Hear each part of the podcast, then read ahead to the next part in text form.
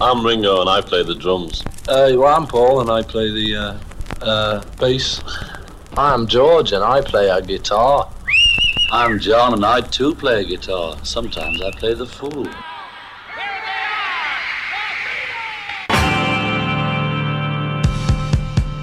La única nostalgia común que uno tiene con sus hijos son las canciones de los Beatles. Radio Galena presenta. Revista Beatles. Una recorrida cronológica por las canciones de los genios de Liverpool. Revista Beatles. Con la conducción de José Luis Bangio. Por Radio Galena.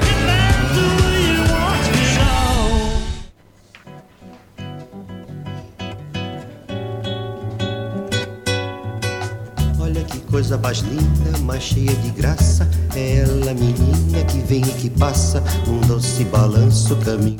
Revista Beatles en su sección Tema Libre presenta.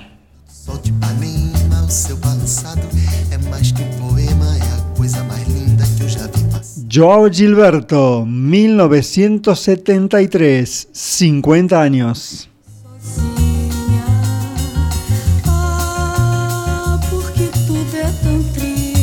Joao Gilberto en Revista Beatles por Galena 94.5.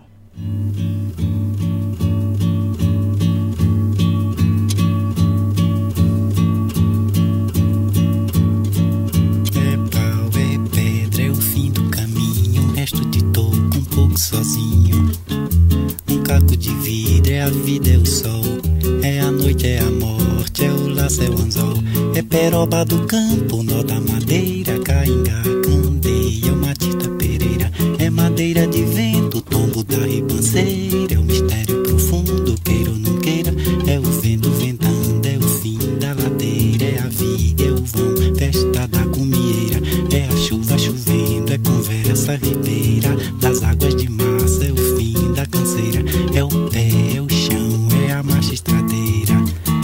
passarinho na mão, pedra de atiradeira. É uma ave no céu, uma ave no chão,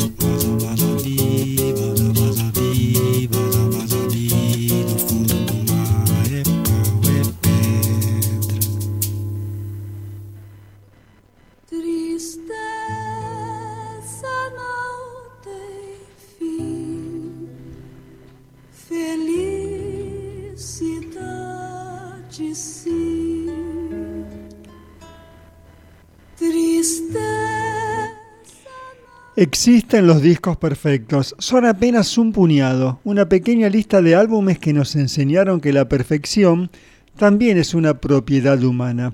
En 1973, Joe Gilberto grabó un disco perfecto. Son 49 minutos con 45 segundos en los que se evoca y se reflexiona de muchas maneras posibles sobre el sentido mismo de la música y el silencio. El disco presenta una portada blanca apenas intervenida por el nombre del artista y una imagen en blanco y negro de bajo contraste. Tanto el sobre como su contenido hicieron que Joel Gilberto, el disco, fuera asociado desde muy temprano con el álbum blanco de los Beatles. Había motivos para hacerlo. Escuchar el álbum blanco del cantante y guitarrista baiano fallecido en 2019 del que se cumple su primer medio siglo es una experiencia que vale la pena transitar. En 1972, Gilberto vivía en Nueva York. El hombre que había producido una revolución en la música brasileña, junto a Antonio Carlos Jobim y Vinicius de Moraes, parecía ya haber hecho todo lo que había venido a hacer a este mundo. Hacia comienzos de la década del 70, Joel Gilberto apenas se presentaba esporádicamente en vivo. Su discografía contaba con solo cinco discos grabados en estudio en más de 15 años. Para los jóvenes tropicalistas como Caetano Veloso, Gilberto Gil, Joel Gilberto ya se había transformado en una figura de culto. Su personalidad, su vocación por los largos encierros, las leyendas sobre su carácter y su obsesión con el sonido dieron todo el marco necesario para que se fascinaran con el maestro. Ese fue el caso de los Novos Baianos, liderados por Morales Moreira, Pepe U. Gómez, Paulinho Boca de Cantor, Baby Consuelo y Luis Galbao. Como el otro álbum blanco, el de Joel Gilberto también está despojado de cualquier componente superfluo. Lo que se escucha es la intimidad minimalista del artista en un registro extremo. Nada sobra, nada parece estar de más. Cada acorde sugiere una orquesta completa en materia de armonías mientras reinterpreta la historia musical de Brasil. Se trata quizás del Joel Gilberto más extremo y radical que hayamos conocido en toda su vida. Baiana que entra no samba só fica parada, não canta, não samba, não bole nem nada, não sabe deixar a mocidade louca. Baiana é aquela que entra no samba de qualquer maneira, que mexe, remexe, dá nó nas cadeiras e deixa a moçada com água na boca. Baiana que entra no samba Só fica parada Não canta, não samba Não bole nem nada Não sabe deixar a mocidade louca. Baiana é aquela que entra no samba De qualquer maneira Que mexe, remexe Dá nó nas cadeiras E deixa a moçada com água na boca. A falsa baiana Quando entra no samba Ninguém se incomoda Ninguém bate palma Ninguém abre a roda Ninguém mas a gente gosta quando uma baiana requebra direitinho de cima e embaixo. E vira os olhinhos e diz: Eu sou filha de São Salvador. Baiana que entra no samba só fica parada. Não canta, não samba, não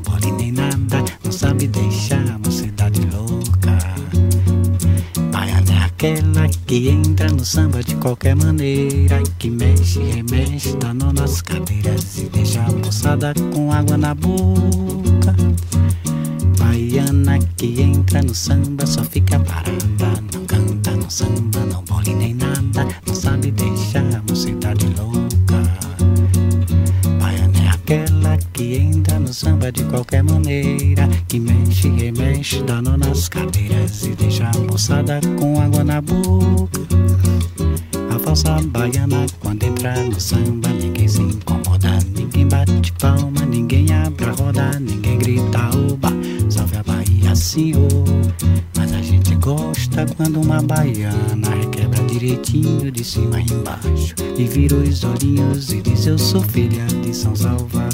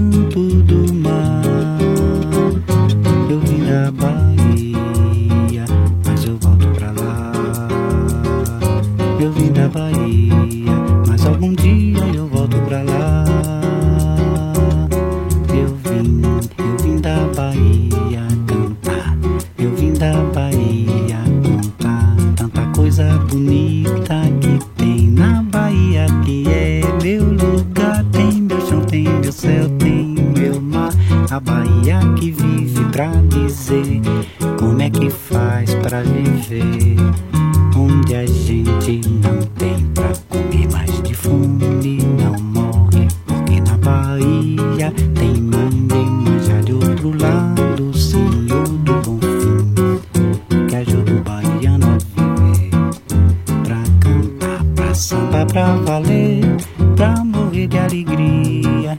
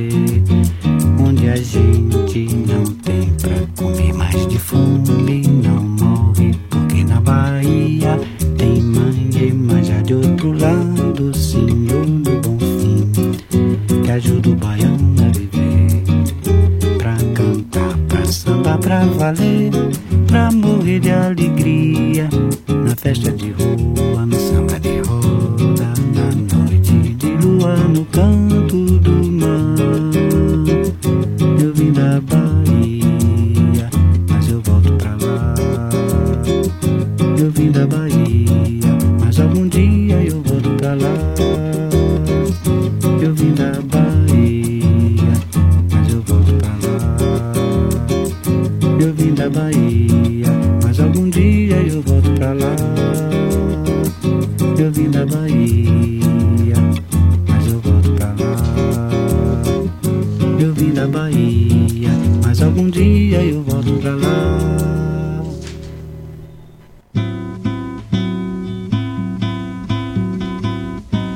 Amor daquela vez como se fosse a última.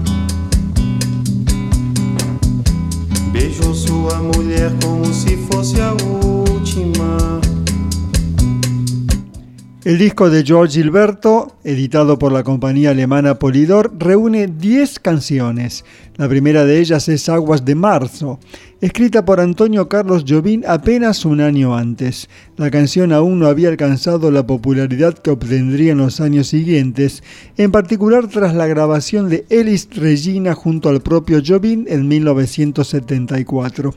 Sin embargo, la versión registrada por Gilberto reinventa la canción con una armonía completamente diferente de la utilizada por su compositor en sus registros.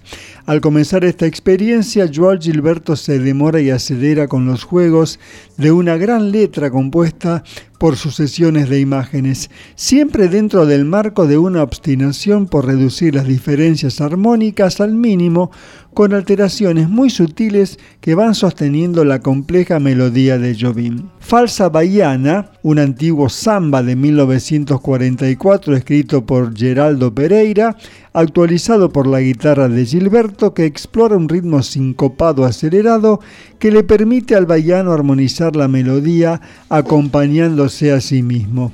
Gilberto Gil está presente en la rendición de Eu Vim da Bahía, una exaltación de las características de la ciudad de todos los santos y su sincretismo religioso entre la protección de la madre Yemanjá y el señor do Bonfim.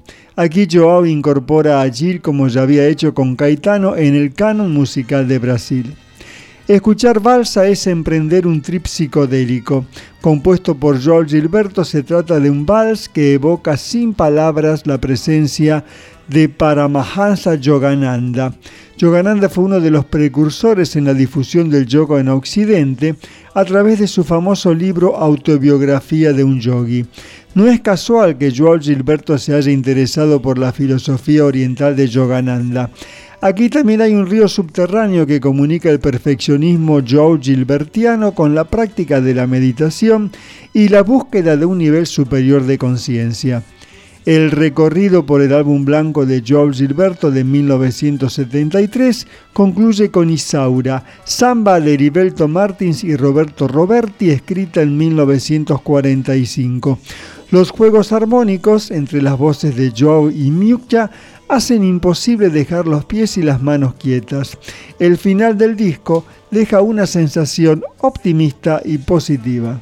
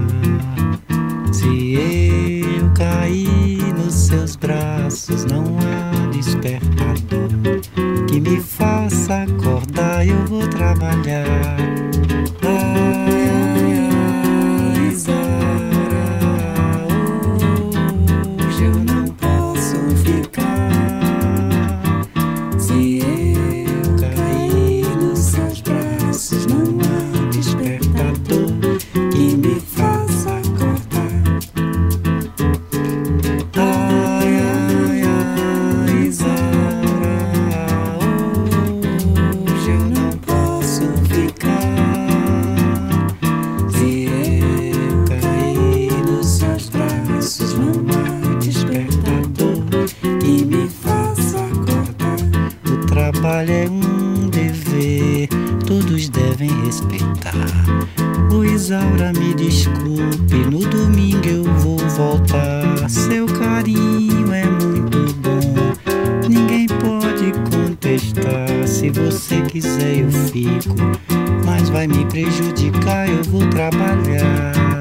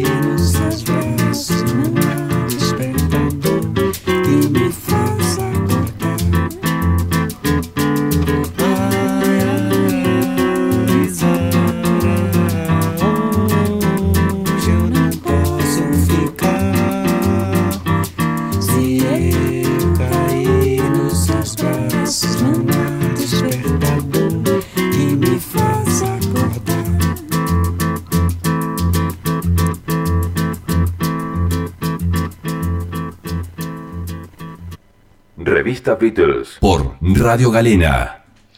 Muy buenas tardes a todas y todos, ¿cómo están? Bienvenidos al programa número 458 de Revista Beatles por Galena 94.5 www.radiogalena.com.ar o bajando la aplicación desde Google Play para tu celular. Hermoso comienzo una vez más eh, con la música brasileña que no ha sido un fuerte de revista Beatles, debemos reconocerlo. Hemos hecho programas, sí, pero no hemos eh, buceado demasiado y es un error. Aquí estamos con este disco que, está, que cumplió sus 50 años en este 2023, George Gilberto, una maravilla realmente eh, Gilberto acompañándose por una guitarra y, y, casi, casi nada más. Y qué lindo es parar un poco la pelota, descansar, sentarse a escuchar esta música con una buena bebida de por medio y relajarse un poco. Gran comienzo de revista Beatles, Job Gilberto 1973. Agua de marzo, agua de marcha en primer término, falsa bahiana, eh, de Bahía, vengo de Bahía, su, su tierra natal en Brasil. Valsa, Vals y terminábamos con Isaura, con, eh, a dúo con la cantante Miucha. George Gilberto, uno de los padres de la música brasileña realmente, fallecido en 2019. Un comienzo distinto, pero no tanto. Si algo caracteriza este momento de revista Beatles en sus 10 años de trayectoria es el eclectismo y hoy vamos a volver a dar prueba de ello. A continuación no más. Saludamos al querido Adrián Mono Zimmerman en el sonido en la post edición. Querido Mono, buenas tardes otro programa que se las trae, les puedo asegurar. Y precisamente lo que hablábamos entonces de lo variado de la música, ahora viene esto.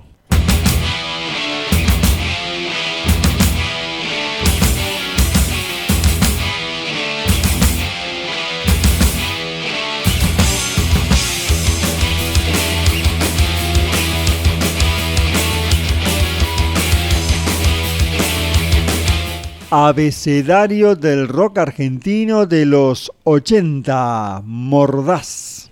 La zona duerme en un corte de luz, se está efectuando.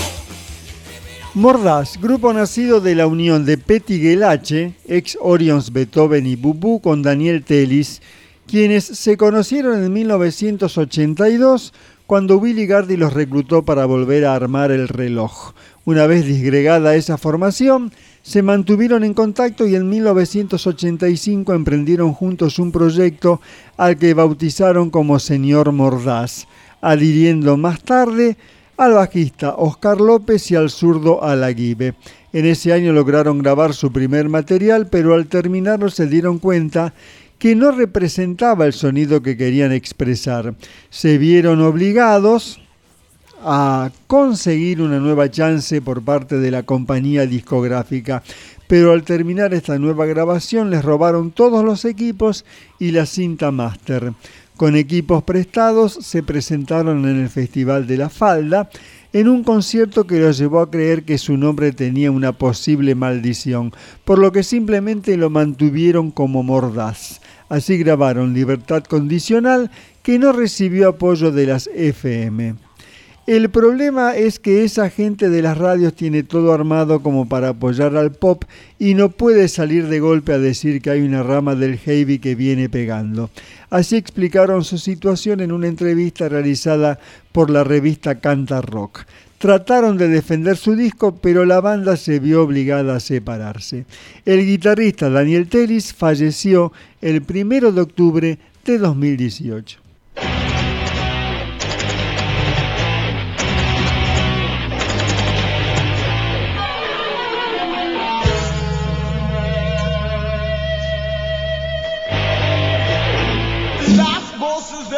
Me van a aturdir. Atrapo el ritmo y no me puedo parar. Ir tras las criaturas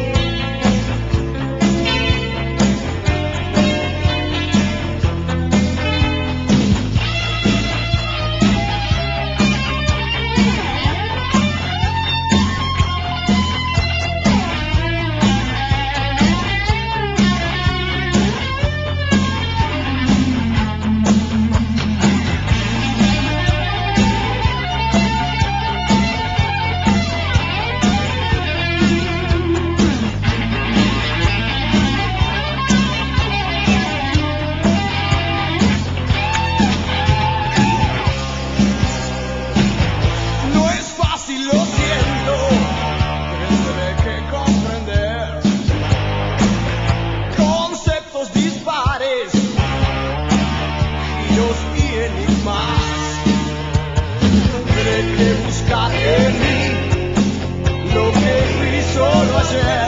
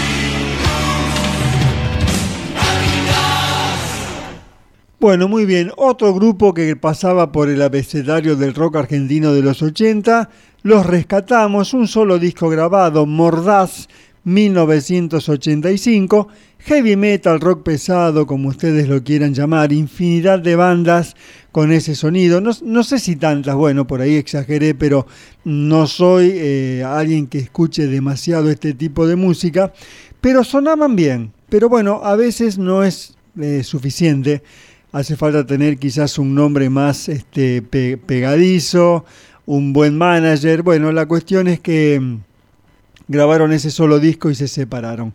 Estábamos hablando de Mordaz, que inicialmente se llamaban Señor Mordaz. Tres canciones de su único LP de 1985. Lecturas, Libertad Condicional y Reflexiones de una computadora. Otro grupo que pasó por nuestro abecedario de los 80 aquí en Revista Beatles.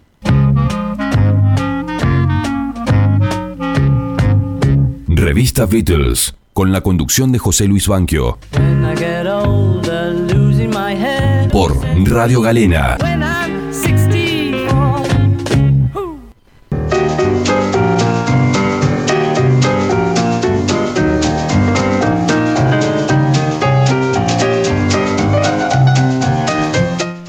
Bueno, penúltima entrega de Anthology 2 en su parte oficial con el primer tema de los dos que hay del año 1968.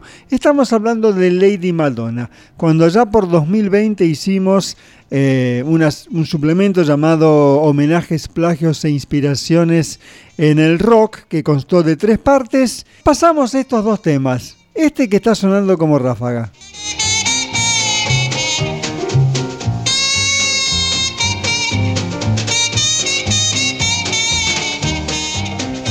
Estamos hablando de Bad Benny Blues de la Humphrey Lyttelton and His Band, que, eh, grabada mucho tiempo antes, se dice que Lady Madonna, un tema de Paul McCartney, se inspiró en, ese, en esa canción. Bueno, la cuestión es que Lady Madonna fue el debut Beatle de 1968 y un gran hit con The Inner Light, la luz interior de George Harrison como lado B último disco de los Beatles aparecido con la etiqueta de Parlophone, ya que el próximo vinilo eh, sería editado ya por Apple Records, su propio sello. Paul se inspiró para componer a la tapa de una revista africana que mostraba a una mujer dándole el pecho a su hijo con el título de Mountain Madonna, Madonna de la montaña. Pensó Paul entonces en Lady en lugar de Mountain y musicalmente la cantó al estilo blues boogie boogie del gran, en todo sentido, Fats Domino. John colaboró con el mismo verso de I'm the Walrus, See How They Run, Mira cómo corren, y el toque de distinción lo da el solo de saxo a cargo del músico de jazz Ronnie Scott, más otros tres saxos complementarios. Marcó Lady Madonna el regreso de los Beatles al rock and roll después de la experiencia psicodélica de 1967 con Sgt. Pepper y Magical Mystery Tour, además del simple Strawberry Fields Forever y Penny Lane. Se colocó un micrófono especial muy cerca del piano para lograr el sonido que finalmente tuvo y es una maravilla de algo más de dos minutos. El simple se editó el 15 de marzo de 1968 y estuvo dos semanas en el número uno. Los Beatles mientras tanto se encontraban meditando en la India. Con respecto a la letra, hubo muchas teorías, desde oscuras referencias a la Iglesia Católica, Madonna en italiano significa virgen, a que la protagonista de la canción era una prostituta. Escuchamos la versión aparecida eh, en Anthology 2 en marzo de 1996, Lady Madonna.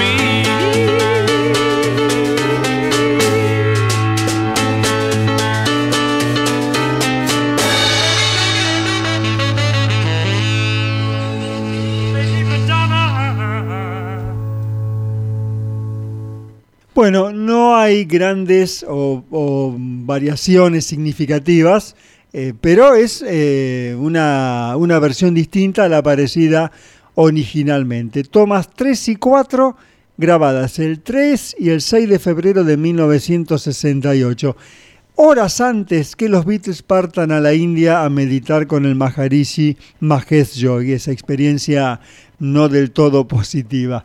Bueno, eh, el, el lunes pasado, 28 de agosto, se conoció una noticia que tiene que ver con los Beatles, eh, el fallecimiento de Coco Boudokian, que era el líder de los Dangerfur, eh, considerada esta, esta banda el padre de las bandas tributo en relación a los Beatles. Aquel grupo Dangerfur que conocimos fundamentalmente gracias a Juan Alberto Badía para su Badía y compañía. Y hay un capítulo incluso de los simuladores de la primera temporada en el año 2002, Marcela y Paul, en donde aparecen los Dangerfur.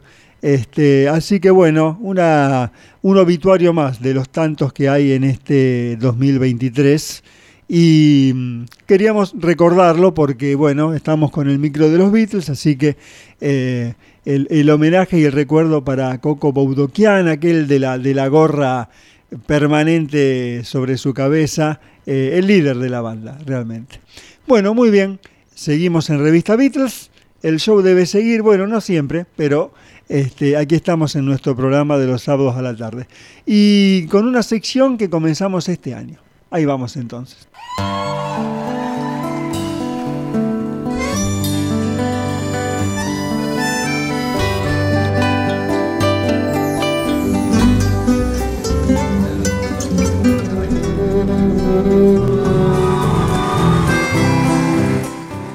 Revista Beatles presenta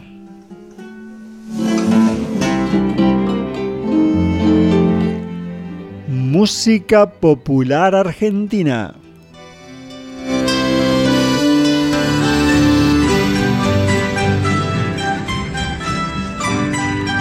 Hoy presentamos Ana Cruza. Soy de la orilla brava, de la y la cola. Ana Cruz en Revista Beatles por Galena 94.5.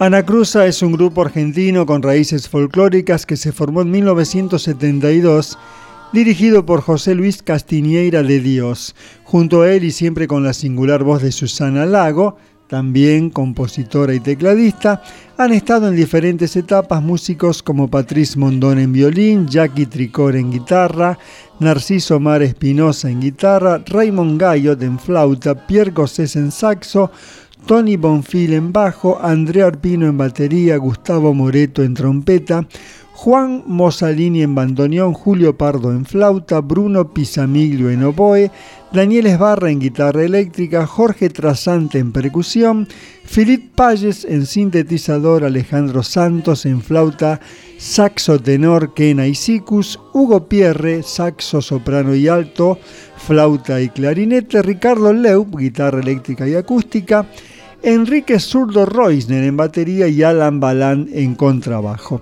Se trata sin lugar a dudas de un auténtico grupo de avanzada para su época que en una sólida formación académica indagó en las raíces de la música latinoamericana fusionando su folclore con elementos de la música de cámara, el jazz y el rock. Una búsqueda en la que también participaron desde distintos ángulos diversos músicos como Manolo Juárez o Gato Barbieri.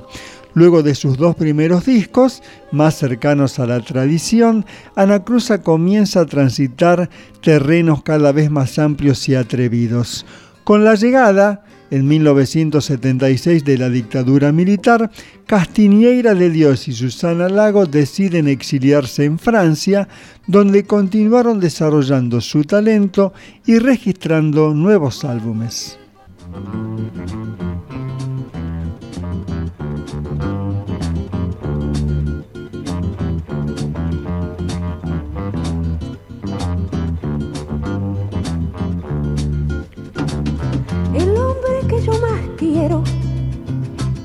En la sangre tiene hiel, me deja sin su plumaje, sabiendo que va a llover, sabiendo que va a llover.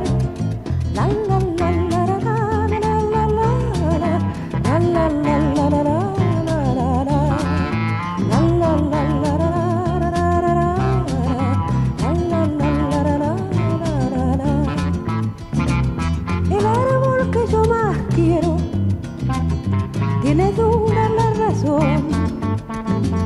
me priva su fina sombra bajo los rayos del sol, bajo los rayos del sol.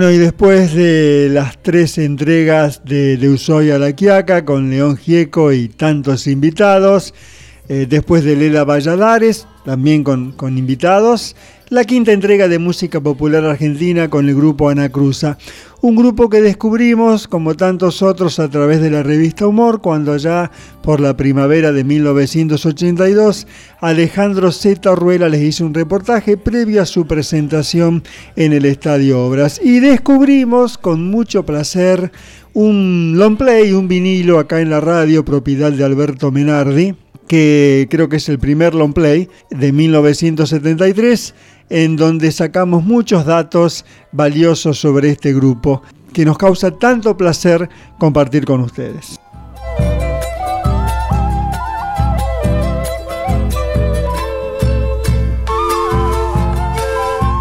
Bueno, comenzábamos escuchando Río Limay, que en la contratapa de este disco, eh, que lo tiene incluido, eh, el grupo escribe, sobre un ritmo de cueca la melodía surge con vivacidad cantada por la flauta y acompañada alternativamente por el vibrafón y el órgano, finalizando en un solo de piano que hace variaciones sobre el tema central. Todo esto se podía poner en, una, en la contratapa de un, eh, de un LP. Después ya con el compact se hizo más difícil. Luego escuchábamos Lo que más quiero, que también está incluida eh, esta canción en este disco, debut de Ana Cruza. Los inspirados versos de Violeta Parra fueron musicalizados por su hija Isabel en esta composición sobre ritmo de joropo venezolano. El clarón y el contrabajo al unísono introducen el motivo del estribillo sobre el que entra la voz.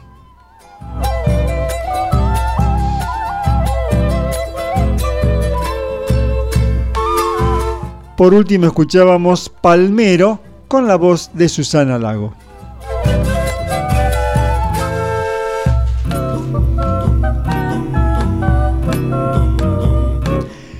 Castiñeira de Dios recuerda que en el segundo de los discos de Ana Cruza en Francia en 1982 pusimos el tema Fuerza como una botella al mar, como un mensaje de energía para nuestros compatriotas, en el cual lo que queríamos era transmitir que esa noche que estaba viviendo Argentina se iba a terminar en algún momento. Para la versión había convocado a los pocos cantantes argentinos con los que podía contar para una cosa así, entre ellos Horacio Molina, un querido amigo. Son todas esas cosas que tienen que ver con el aquí y allá, con el haber soñado una Argentina muy fuertemente desde afuera. Ana Cruza regresó del exilio francés a fines de 1982, presentando el LP Fuerza en el Estadio Obras, apoyando la democracia que ya no estaba tan lejana. En 2018 tuvo un regreso instrumental, ya sin la voz de Susana Lago.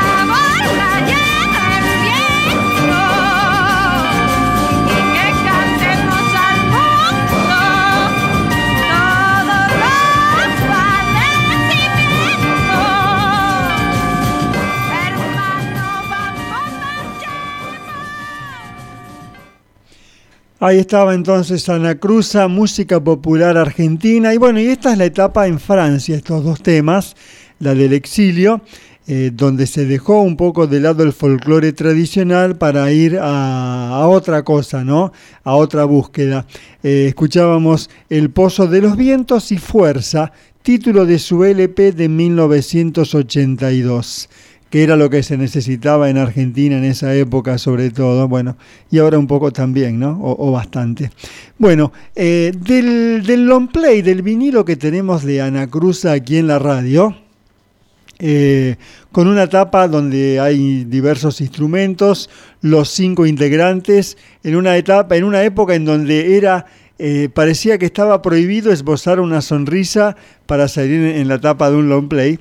Eh, bueno, en la contratapa, junto a la descripción de los temas y por supuesto eh, los temas que están incluidos en el, LP, que cuenta con arreglos musicales de José Luis Castiñeira de Dios, el, el líder de la agrupación, eh, hay unas palabras en donde se cuenta la historia de Ana Cruza. Y dice, Ana Cruza surgió de un encuentro, de la superación de tantas dispersiones porteñas y la concentración de inquietudes aparentemente divergentes, el folclore, el jazz, el tango o lo que mal llamamos música seria, pero sobre todo surgió en base a un interés común, hacer buena música, decir algo con contenido en un idioma musical original, es decir, argentino y americano.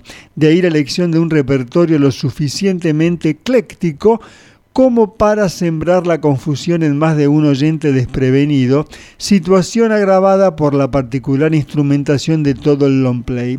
La unidad está dada por el trabajo en común y su resultado, un estilo propio, es decir, que se trata de una unidad de sentido que ignora rótulos y los sustituye por una sola exigencia, la creatividad. Bueno, eso es lo que se escuchaba lo que se grababa, entre muchas otras cosas, por supuesto, eh, 50 años atrás, el grupo Ana Cruza. Bueno, y mm, hablando de eclectismo, ¿no? que es una palabra que nosotros nombramos al comienzo de, de este programa, ¿no? Este, eh, dice Ana Cruza, como para sembrar la confusión en más de un oyente desprevenido. Bueno, quizás hoy en Revista Beatles pasó eso, porque hemos tenido música brasileña con Joao Gilberto, heavy metal con Mordaz, ahora música popular argentina con Ana Cruza, bueno, el toque Beatles y ahora tenemos otra sección que va a mostrar lo variado de este programa. Esperemos igual no desorientar a nadie. Bueno, bonito, a ver cómo anda usted. ¿Desorientado o no? ¿Todo bien? Dale, ahí vamos. Desencuentro. Y déjala pasar. Para que la hago de vuelta. La hago de vuelta. Esa no la vas a poder borrar. Vamos de vuelta, pero esa es la idea. No me diga, Porto. Sí. Sigue grabando. Y bueno, déjala pasar, loco. Calmate, flaco. Estás desorientado y no sabes qué trole hay que tomar para seguir. Una recorrida cronológica por las canciones de los genios de Liverpool. Revista Beatles.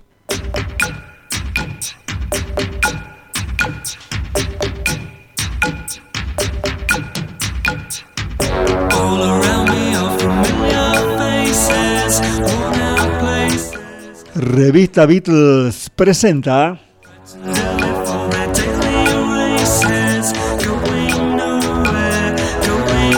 grandes éxitos. Hoy Cheers for Fears.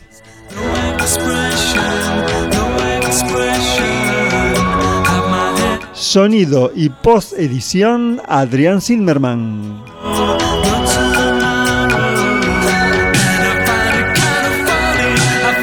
Idea y conducción José Luis Banquio.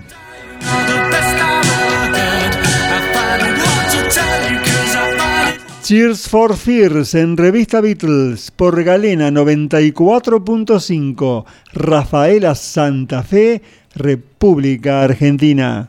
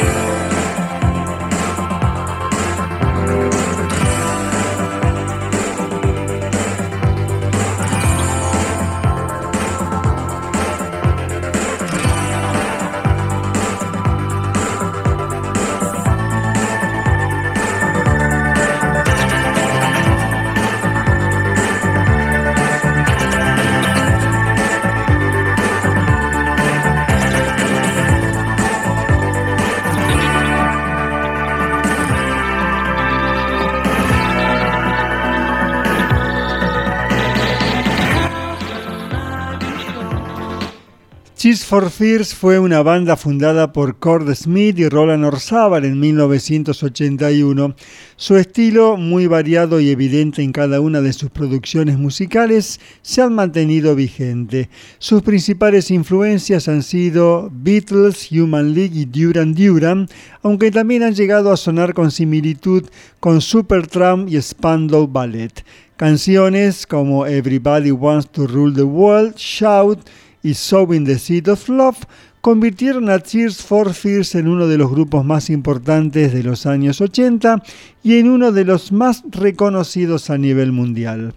Han sido un grupo de ideas concretas que han ido plasmando a lo largo de su historia en letras que tienen que ver con la humanidad y sus problemáticas, los trastornos psicosociales, el amor por la vida, entre otros, incluyendo tendencias políticas propias de momentos específicos.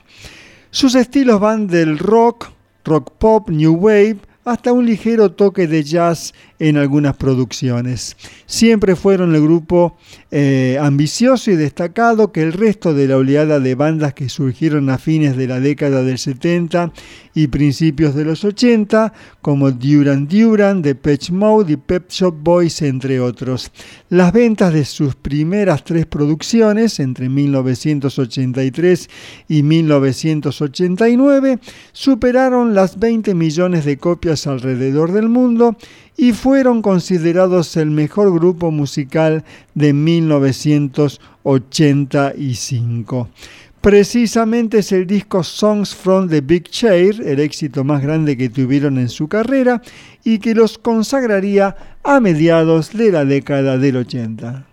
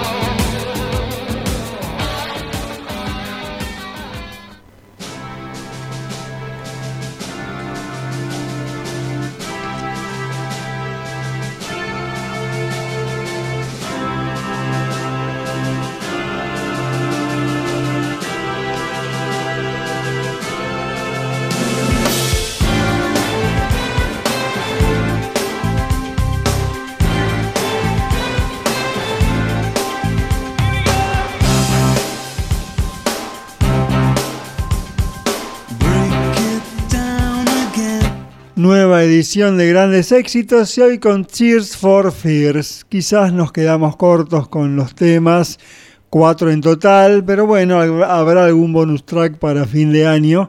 Eh, buena banda, muy buena banda, muy exitosa, sobre todo en los años 80.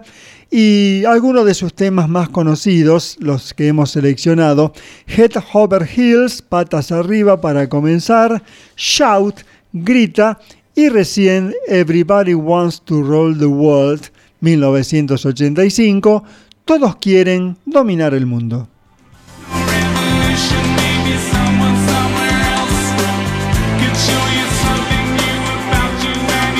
Roland Orzábal y Core Smith, fundadores de esta banda inglesa, se conocieron en su ciudad natal Bath, en Inglaterra, a principios de la década del 80 cuando estudiaban en el mismo colegio desde que descubrieron el uno al otro su afinidad por la música y las propuestas similares en conceptos y proyecciones, decidieron formar el grupo llamado Tears for Fears en 1981, aunque como antecedente Roland Orzabal ya había formado una banda a finales de los años 70 que no tuvo mayor repercusión.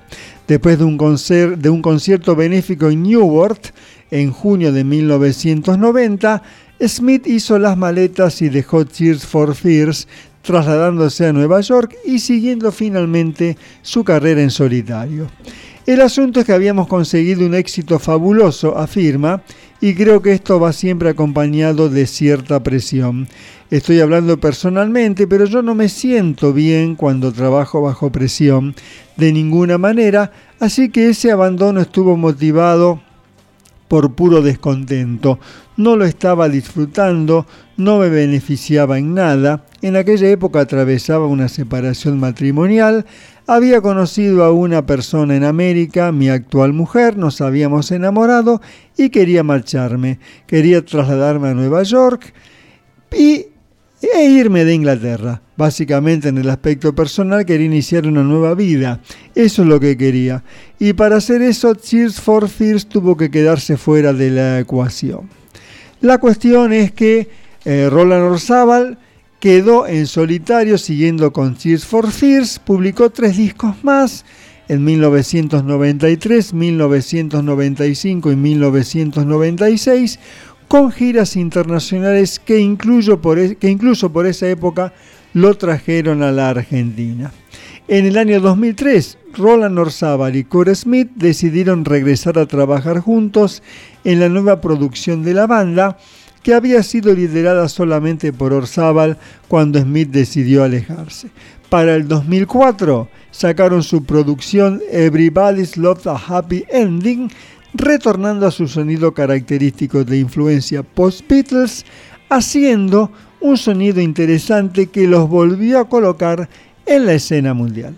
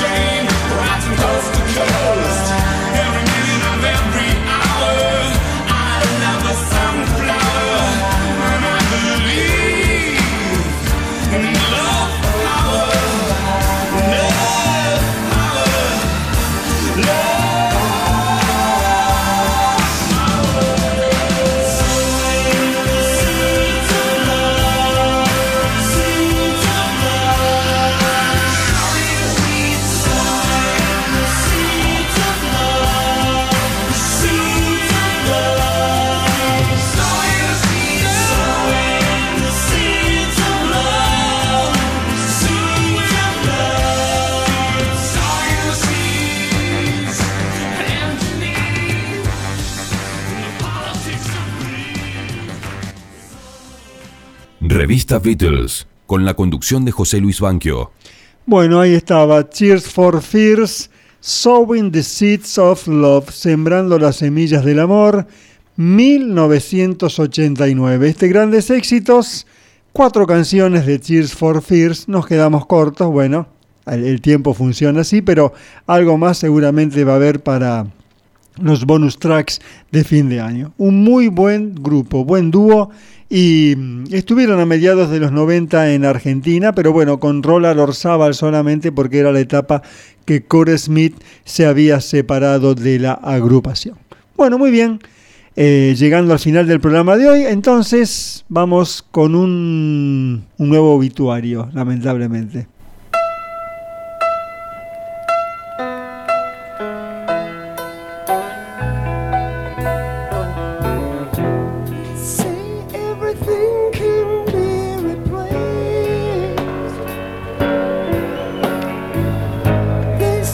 Bueno, Robbie Robertson, eh, integrante de The Band, falleció el día 9 de agosto a los 80 años.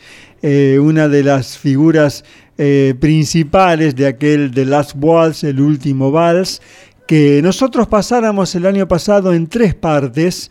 ese concierto de despedida de The Band en noviembre de 1976 en San Francisco, California, Estados Unidos, que dio lugar a la película dirigida por Martin Scorsese, estrenada en 1978. Con Robbie Robertson podemos quedarnos tranquilos porque el año pasado estuvo, repito, en tres partes eh, The Last Waltz, la despedida de The Band, lo cual no deja de que nos produzca tristeza su fallecimiento. Eh, había cierta, ciertas quejas de los otros integrantes de The Band de que Scorsese lo tomaba fundamentalmente a él y bueno, puede parecer entonces que haya sido el líder de la agrupación.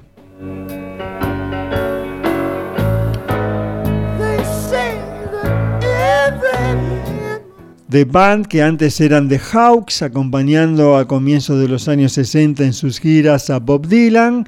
Después, desde 1968, hicieron su propio camino con Music from the Big Pink, eh, un gran LP que tenía un hit de Wade sobre todo, que también interpretaron eh, entre tantas otras ocasiones en Woodstock en 1969. Bueno, y precisamente con The Wait vamos a terminar el programa de hoy. Eh, pensar que allá por, por nuestro segundo programa hicimos un especial de obituarios y dijimos que, que nos íbamos a quedar realmente cortos y sí, efectivamente así fue, ¿no? Eh, porque es in- increíble la gente que ha seguido falleciendo. Bueno, el caso de, del líder de los Danger Four, bueno, y este homenaje entonces a Robbie Robertson. Vamos a despedirnos con una presentación de Robertson como solista, acompañado por, por su banda, que nada que ver con The Band, desde el histórico programa de eh, Estados Unidos, Saturday Night Live, esto es 18 de enero de 1992, fueron presentados por el actor Chevy Chase y en su versión de The Weight El Peso. Un tema que pasamos, por supuesto, en su versión original por The Band, la versión en Woodstock y también la versión de The Last Waltz eh, en 1976. Bueno, esta es otra tiene su encanto, por supuesto. Ya viene The Basement Tapes, un disco completo sin cortes. Bueno, hoy el programa se podría llamar tranquilamente The Basement Beatles porque se viene un tributo a Abbey Road, al, al LP Abbey Road de los Beatles, que dentro de poco tiempo se cumple un nuevo aniversario de su lanzamiento, 54 años ya, publicado originalmente por los Beatles el 26 de septiembre de 1969. Bueno, este es un homenaje, un tributo, publicado por el sello Cleopatra, eh, que no es muy conocido el sello, digámoslo. Eh, es producido por Fernando Perdomo, que ya tiene experiencia en esta clase de discos, con gente conocida eh, como Carmina Pix de Vanilla Fudge y bueno, el gran Rick Wakeman, tecladista de Yes, aquel solista que hizo los discos conceptuales Viaja al centro de la Tierra, Las seis esposas de Enrique VIII. Eh, así que bueno, satisfacción garantizada. Todos los temas de Abbey Road, hecho por distintos intérpretes. A continuación por The Basement Tapes, un disco completo sin cortes. Seguimos con los Beatles, ¿eh? No se lo pierdan. Gracias querido mono, Adrián Zimmerman por el sonido, por la post-edición. Un homenaje entonces para Robbie Robertson, The Weight, el peso, para terminar el programa de hoy. Gracias, chao.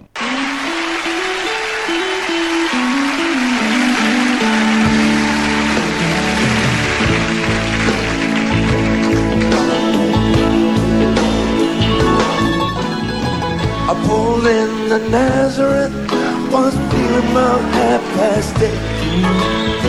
I just need to find a place where I can lay my. Hey, mister, can you tell me where a man might find a bed? He just grinned and shook my hand. No was all he said. Come on, take a load off bed. Take a load for free.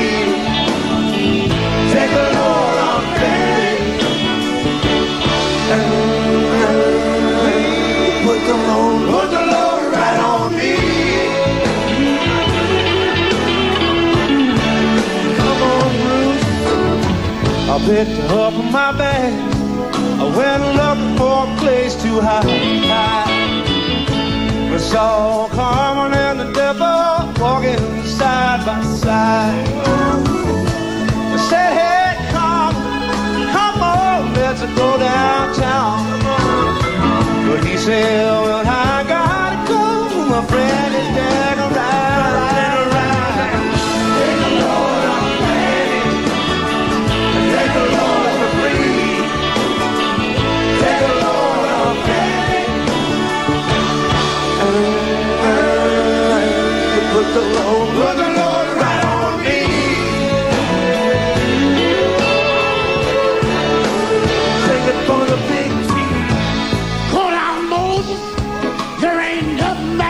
can say is just old, you and he's waiting for the judgment day.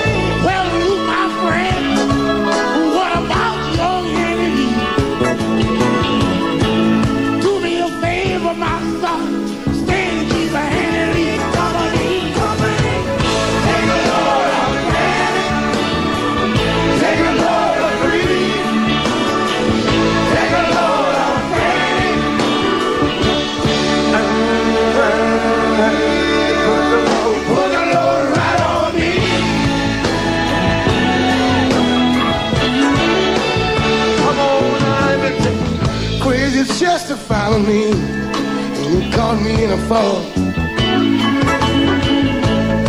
I'll fix you a ride if you take on Jack, my dog. Say, wait a minute, Chester. I'm a peaceful man. See, that's okay, son. I'm feeling when you can.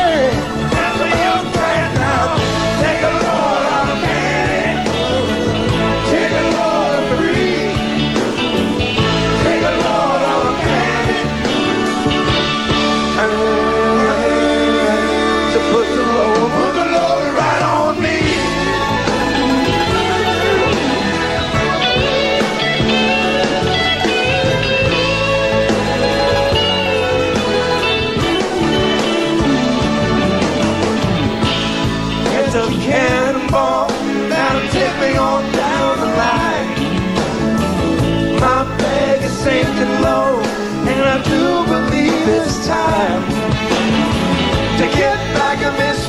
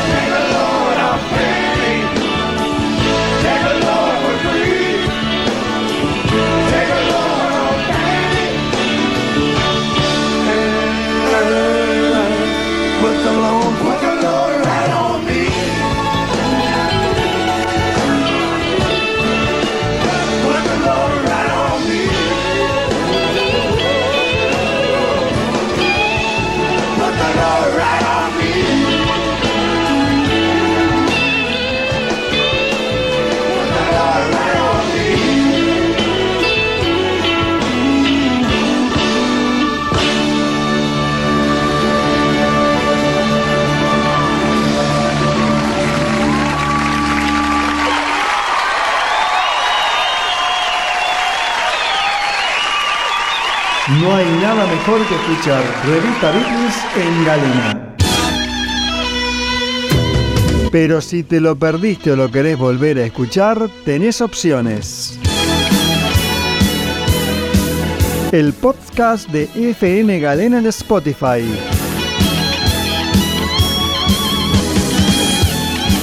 Nuestro Facebook, Revista Beatles. Nuestro canal en iVoox, Revista Beatles, donde están todos los programas. Página web, Twitter, Facebook e Instagram de rafaeladigital.com. Revista Beatles, 10 años. Por Galena 94.5. www.radiogalena.com.ar o en la app de tu celular. Sábados a las 16 horas.